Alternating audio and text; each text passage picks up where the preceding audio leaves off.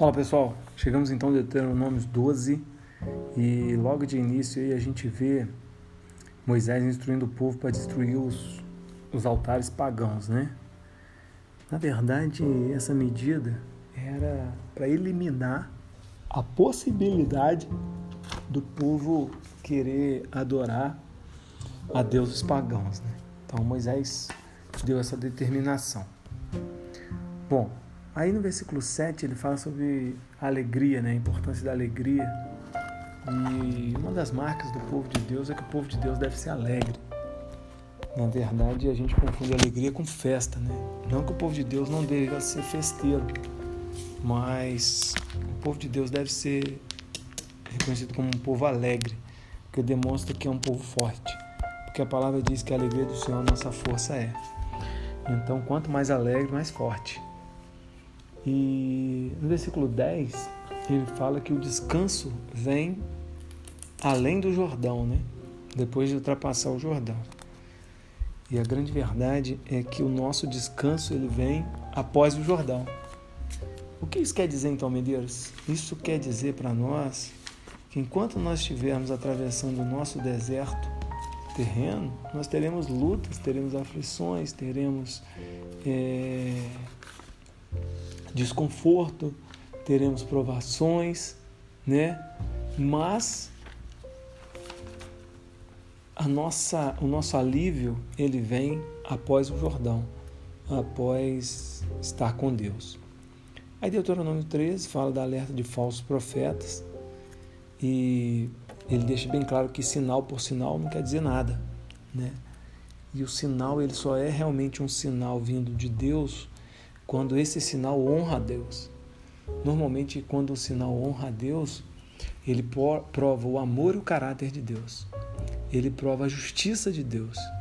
E acima de tudo, ele é feito em nome de Deus. Então, a gente tem que ter muito cuidado.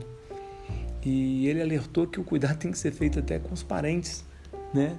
Ele não falou isso no, no versículo, mas basta lembrar que quem tentou Adão foi Eva, que era sua esposa. O que, que Moisés quis dizer? Que eles estavam entrando num povo novo, numa terra nova, e nessa terra os, a, o povo tinha seus deuses, e que era para desconfiar todas as vezes que eles eram tentados ou trazidos novos deuses, mesmo que com sinais e prodígios. E que era para desconfiar, inclusive, se o portador desse novo Deus era alguém familiar. Tá ok?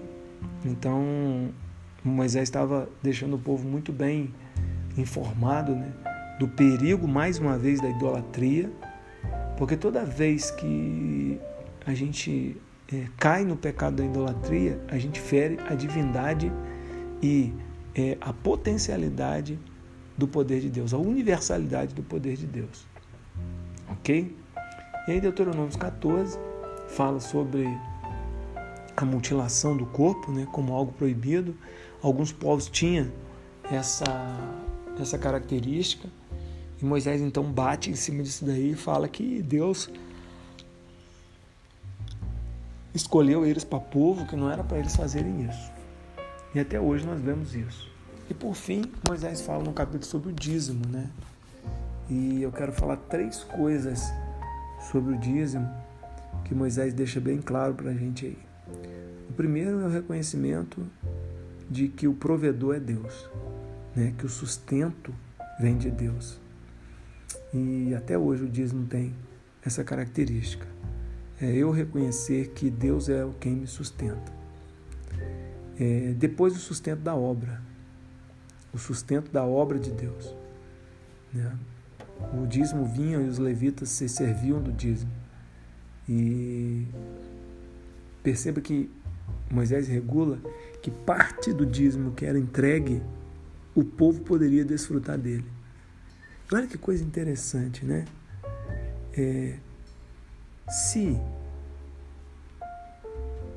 o dízimo serve para a gente entender que o sustento da obra deve ser feito por meio dos dízimos, até hoje a gente se beneficia com parte dos dízimos.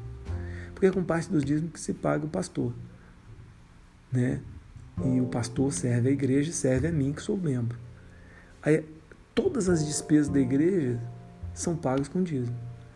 Todos os departamentos da igreja, onde meus filhos participam, as literaturas são pagas com dízimo.